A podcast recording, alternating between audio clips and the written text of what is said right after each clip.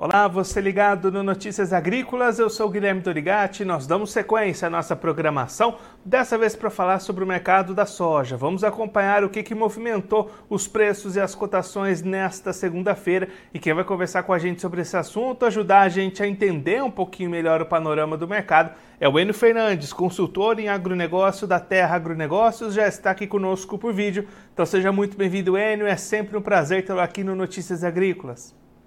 É um prazer meu começar o ano ao seu lado. Enio, segunda-feira de movimentações negativas para a soja lá em Chicago. O que, que pressionou essas cotações hoje? Na verdade, nós já temos alguns dias de cotações negativas, né? 10, 12 dias de cotações negativas. Hoje, particularmente hoje, foi um, um dia muito técnico. Nós, para começar, nós abrimos a sessão o petróleo perdendo forte na Bolsa de Nova York e também na Bolsa uh, de Chicago, o WTI.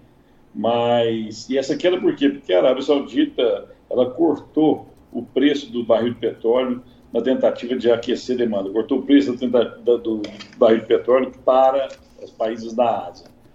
O petróleo é a mãe de todas as commodities, isso já pressionou, pressionaram as commodities. Mas no final do dia, nós também estamos tendo é, vendas técnicas, né? Os fundos de investimentos estão vendendo soja, vendendo milho, ah, baseado nessa boa pluviometria que está caindo no Cerrado brasileiro.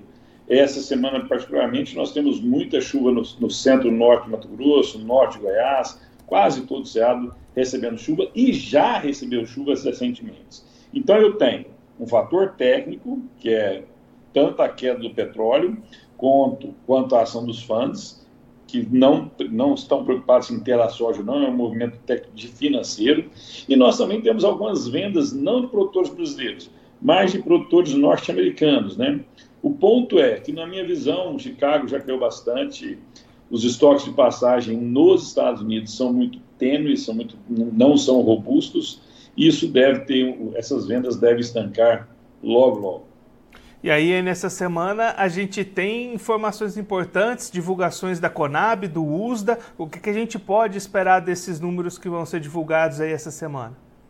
Você tocou num ponto extremamente importante. Desde a semana passada, de terça-feira em diante, quando o mercado abriu, a gente já comunicava aos nossos clientes que não seria uma semana boa de precificação. Primeiro, porque a primeira semana foi de volumes, a gente acreditava que seria, de volumes abaixo do normal. Isso aconteceu.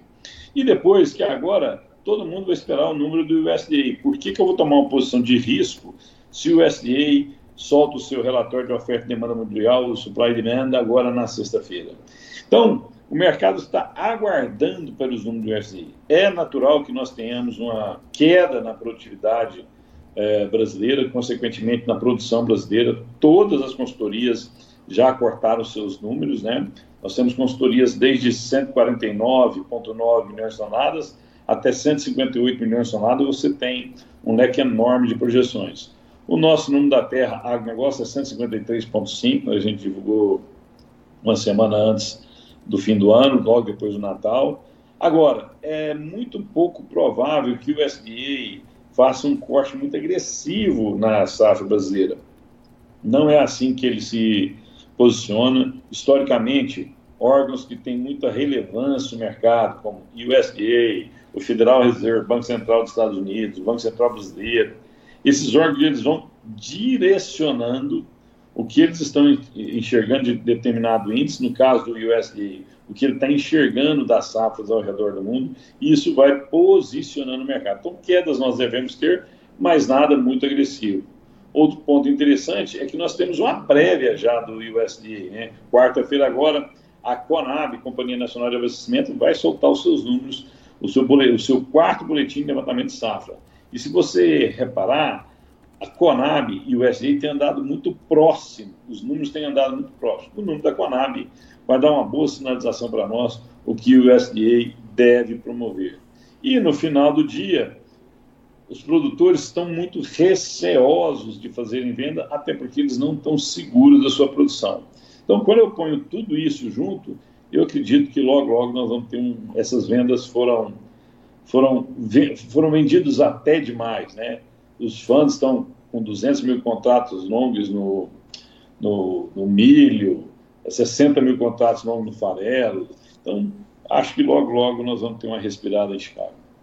E aí, até nesse cenário, né, o produtor que participa aqui com a gente todo dia, manda mensagem, participa da nossa programação, uma, a preocupação e a pergunta que ele sempre faz é diante dessa queda que a gente vai ter na safra, por que, que os preços não estão subindo? Então a gente pode esperar uma melhora nesses preços depois desses novos números, você acha?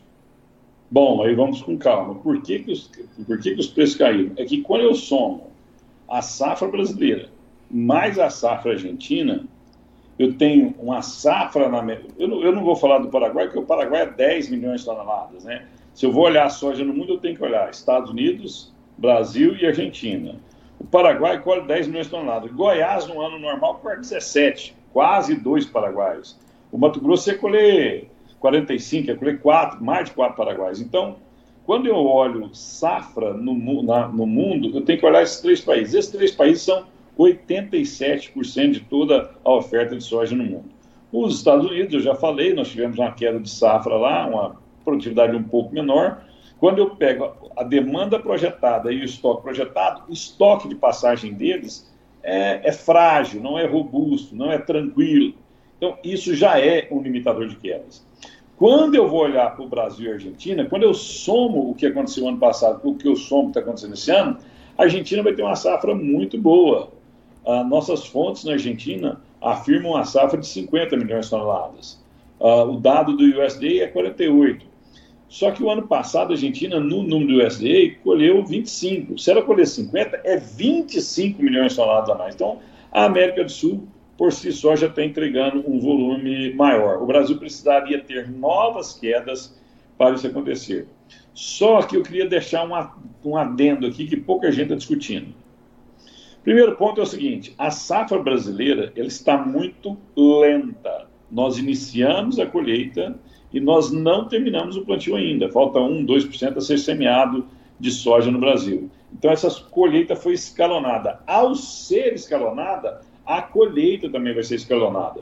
Então, a pressão nos portos vai existir, logicamente. Se a safra for de 150, 150, 150 155 milhões de toneladas, nós vamos ter sim pressão nos portos.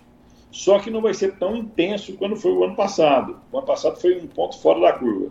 Segundo ponto que todo mundo está discutindo, analisando, a safra da Argentina é uma safra grande. Mas quanto que a Argentina vai exportar? A Argentina vai exportar, se colher 50 milhões de toneladas, que deve até colher, 6, 7 milhões de toneladas, 8 no máximo, porque ela vai precisar utilizar seu parque fabril. A Argentina é especializada em exportar farelo de soja e uh, óleo de soja. Então, nesse contexto, eu compro a safra, eu processo a safra e aí eu vendo a safra. No caso da Argentina, logicamente, isso já entra no número dos demandadores, porque lá na frente eles sabem ter oferta. Mas eu tenho um problema agora.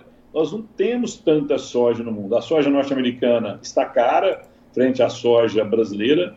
Nós temos um problema de logística nos Estados Unidos, tanto no, no, no canal do Panamá, e então nós temos um problema de logística lá. E a safra brasileira chegando. Então, em teoria, a safra brasileira deve ganhar mercado. Tanto é que nós estamos vendo boatos de cancelamentos de operação de compra nos Estados Unidos e comprando no Brasil. Isso prejudica Chicago, sim, mas ajuda os prêmios nossos. No final do dia, eu acho que o cenário não é tão é, alarmista quando alguns estão pondo sobre a mesa.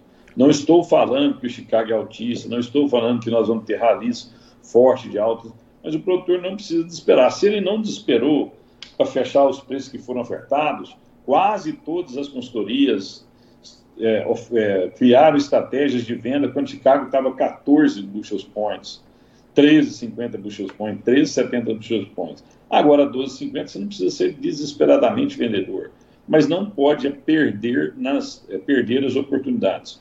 O que às vezes a gente fica é, preocupado, né, ou frustrado, é que o mercado deu sim inúmeras oportunidades para o produtor travar. Tanto é que 30% da safra foi travada. Quem travou esses preços, principalmente quem fez só operações de Chicago, para depois fazer as outras operações de prêmio e dólar, está com preço confortável. E aí, além de uma safra atrasada na colheita, no plantio, também está atrasado na comercialização, né? O produtor evitou participar do mercado até esse momento, né? Mas eu acho que até, até um, se você está no Cerrado, do norte de São Paulo para cima, eu acho até correta essa prudência, porque não sabia quando iria produzir. Nós, nós tivemos um período de charge extremamente amplo, temperaturas altíssimas. Como que o produtor ia ser mais agressivo na sua venda se ele não tem a produção? Então, ele foi cauteloso por isso. Naturalmente, os produtores do Brasil, dos Estados Unidos, da Argentina, eles são, é, é, o nome é eles são, seguram a safra, né? O produtor tem amor no grão, ele tem fidúcia, ele acredita que o grão sempre vai subir. Isso é natural do produtor rural. Só que esse ano tem mais uma grave. Ele não sabe, ele não sabia quando ia ser a produção dele. E as chuvas voltaram agora e grande maioria dos produtores ainda estão estimando qual vai ser a sua produtividade. Tem muita soja nova no Mato Grosso. O Mato Grosso está colhendo, mas tem muita soja nova. Tem muita soja nova em Goiás, tem muita soja nova em toda a região do Mapitobá. Então tem muita soja nova, está muito cedo ainda, a gente precisa ver se essas chuvas vão consolidar. Com essa incerteza da safra, com um clima extremamente quente e seco, o produtor ficou é, com receio de avançar nas vendas. Conforme ele tem segurança da safra, ele deve avançar sim nas suas posições de venda. E lembrando, de novo eu falo, uh, mesmo que a gente colha 150 milhões de toneladas, a Argentina colha 50, quando tem uma produção na América do Sul de 200 milhões de toneladas, é uma boa safra, é, mas não é uma safra desesperadoramente grande, não é uma safra fantástica, né? Nós perdemos muito, 15 milhões de toneladas no mínimo nós perdemos de, de safra. Ou seja, no caso do Brasil, é uma safra dentro do conforto, mas não é uma safra absurdamente alta. Quando eu olho para a Argentina, eu já expliquei, é uma boa safra, mas a comercialização do produtor argentino é, é muito mais lenta, é muito mais cadenciada. E quando eu olho para os Estados Unidos, Estados Unidos teve uma safra menor, os estoques projetados vão ser pequenos. Então eu não vejo, é, não precisa, o produtor tem que estar atento, mas não desesperado. Outro ponto interessante é que pouca gente está comentando é que o esmagamento, na minha visão, na visão da Terra Agronegócio, deve crescer nos Estados Unidos devido às novas plantas que estão lá, principalmente plantas de biodiesel. E aqui no Brasil, em março, nós já temos o B14, ou seja, é mais demanda por óleo é, biodiesel. E nessa maior demanda por biodiesel, eu vou ter que ser competitivo, sim, na exportação de farelo e óleo das sobras, né? Mas eu tenho uma demanda maior por soja. Então, o mercado deve, ofer deve ofertar oportunidades para esses produtores. Enio, muito obrigado pela sua participação, por ajudar a gente a entender um pouquinho melhor este cenário para os preços da soja. Se você quiser deixar mais algum recado, destacar mais algum ponto para quem está acompanhando a gente, pode ficar à vontade. Bom, eu queria dar um recado aos produtores. Uh, tem muita informação boa no mercado, tem muitas consultorias boas no mercado. Uh, quando a gente vai tomar uma decisão de investimento, logicamente, o que pesa é a nossa visão de futuro, é o nosso coração, ah, dois e dois nunca é, nunca é quatro na vida real, né? Você tem várias transformações. Mas é para ele tomar cuidado em buscar informações de, de profissionais que tenham uh, dedicação a estudar o que está acontecendo. Tem muita coisa acontecendo. Uh, a safra que teve uma quebra importante, mas ele não pode ficar iludido que os preços vão explodir, que, que, porque uh, ele tem que olhar o global. A situação não é desesperadora, mas é uma situação que requer cuidado e planejamento. E ele tem que ter um plano de comercial, tem que ter uma, um planejamento do que ele vai fazer. E buscando informações em canais e, ou consultorias de, que se dedicam a prestar um bom serviço, e tem várias no Brasil e lá fora, ele tem a oportunidade de construir boas margens e as, as oportunidades vão vir, ele tem que ter capacidade de enxergar essas, essas oportunidades e tomar suas decisões. Só isso. Enio, mais uma vez, muito obrigado. A gente deixa aqui o convite para você voltar mais vezes, a gente seguir acompanhando essas movimentações do mercado. Um abraço, até a próxima. Um abraço e obrigado pela oportunidade. Tchau, tchau. Esse, o Enio Fernandes, consultor em agronegócio da Terra Agronegócios, conversou com a gente para mostrar como é que está o cenário para o mercado da soja. Preços caíram nessa segunda-feira lá na Bolsa de Chicago e aí o Enio explicando as movimentações de baixa vindas da queda do petróleo, dos preços do petróleo e também um movimento de vendas técnicas dos fundos que venderam soja e milho nesta segunda-feira. Por isso, Chicago recuando neste primeiro dia da semana. Daqui para frente, o Enio destacando a importância dos números que vão ser divulgados nesta semana. Primeiro da Conab na quarta-feira, depois do USDA na sexta-feira, com expectativas de produção. expectativa do mercado é que os órgãos reduzam a projeção de produção no Brasil, mas nada muito drástico, ainda seguindo uma um conservadorismo em reduzir esses números, mas a expectativa do N Fernandes é de que os preços possam melhor, melhorar, pelo menos levando em consideração os prêmios aqui no Brasil. E aí o produtor brasileiro que está iniciando seus trabalhos de colheita neste momento deve conseguir melhores condições de comercialização para sua safra, levando em conta este cenário internacional que tem estoques menores nos Estados Unidos perdas de produção aqui no Brasil e na Argentina, apesar de uma safra maior do que a do ano passado, tendência de dificuldades na comercialização argentina, e aí tudo isso pode melhorar o cenário de comercialização daqui para frente para o produtor brasileiro. Agora, antes da gente encerrar, vamos verificar como é que ficaram as cotações nas bolsas nesta segunda-feira. Começando pela Bolsa de Chicago, a soja você vai ver aí na tela, soja recuando, como o Enio explicou aqui pra gente. Janeiro 24 valeu 12 dólares e 37 centos o bushel, perda de 12,75 pontos. O março 24 foi cotado a 12 dólares e 45 centos o bushel, perda de 10,50 pontos. O maio 24 foi cotado a 12 dólares e 55 centos bushel, perda de 9,25 pontos, e o julho 24 valeu 12 dólares e 61 centos bushel, queda de 8 pontos. Agora o milho também recuando nesta segunda-feira, justamente em função do petróleo, como o Enio destacou aqui pra gente, Março 24 valeu 4 dólares e 54 centos o bushel, perda de 6,25 pontos, mesma queda do maio 24, que foi cotada a 4 dólares e 67 centos o bushel. Julho 24 valeu 4 dólares e 77 centos o bushel, perda de 6,50 pontos, e o setembro 24 valeu 4 dólares e 81 centos o bushel, queda de 5,25 pontos. Para encerrar, cotações do trigo na tela para você. Trigo também recuando bastante nesta segunda-feira. Maio 24 valeu 6 dólares e 900 o bushel, perda de, de 17,75 pontos. Julho 24 caiu 17 pontos e foi cotada a 6 dólares e 18 centos o bushel. E o setembro 24 valeu 6 dólares e 29 centos o bushel, perda de 15,75 pontos.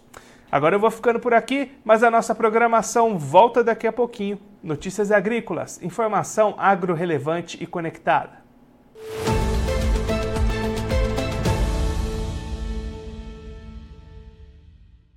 Participe das nossas mídias sociais no Facebook Notícias Agrícolas, no Instagram, arroba Notícias Agrícolas e em nosso Twitter, arroba Noteagri.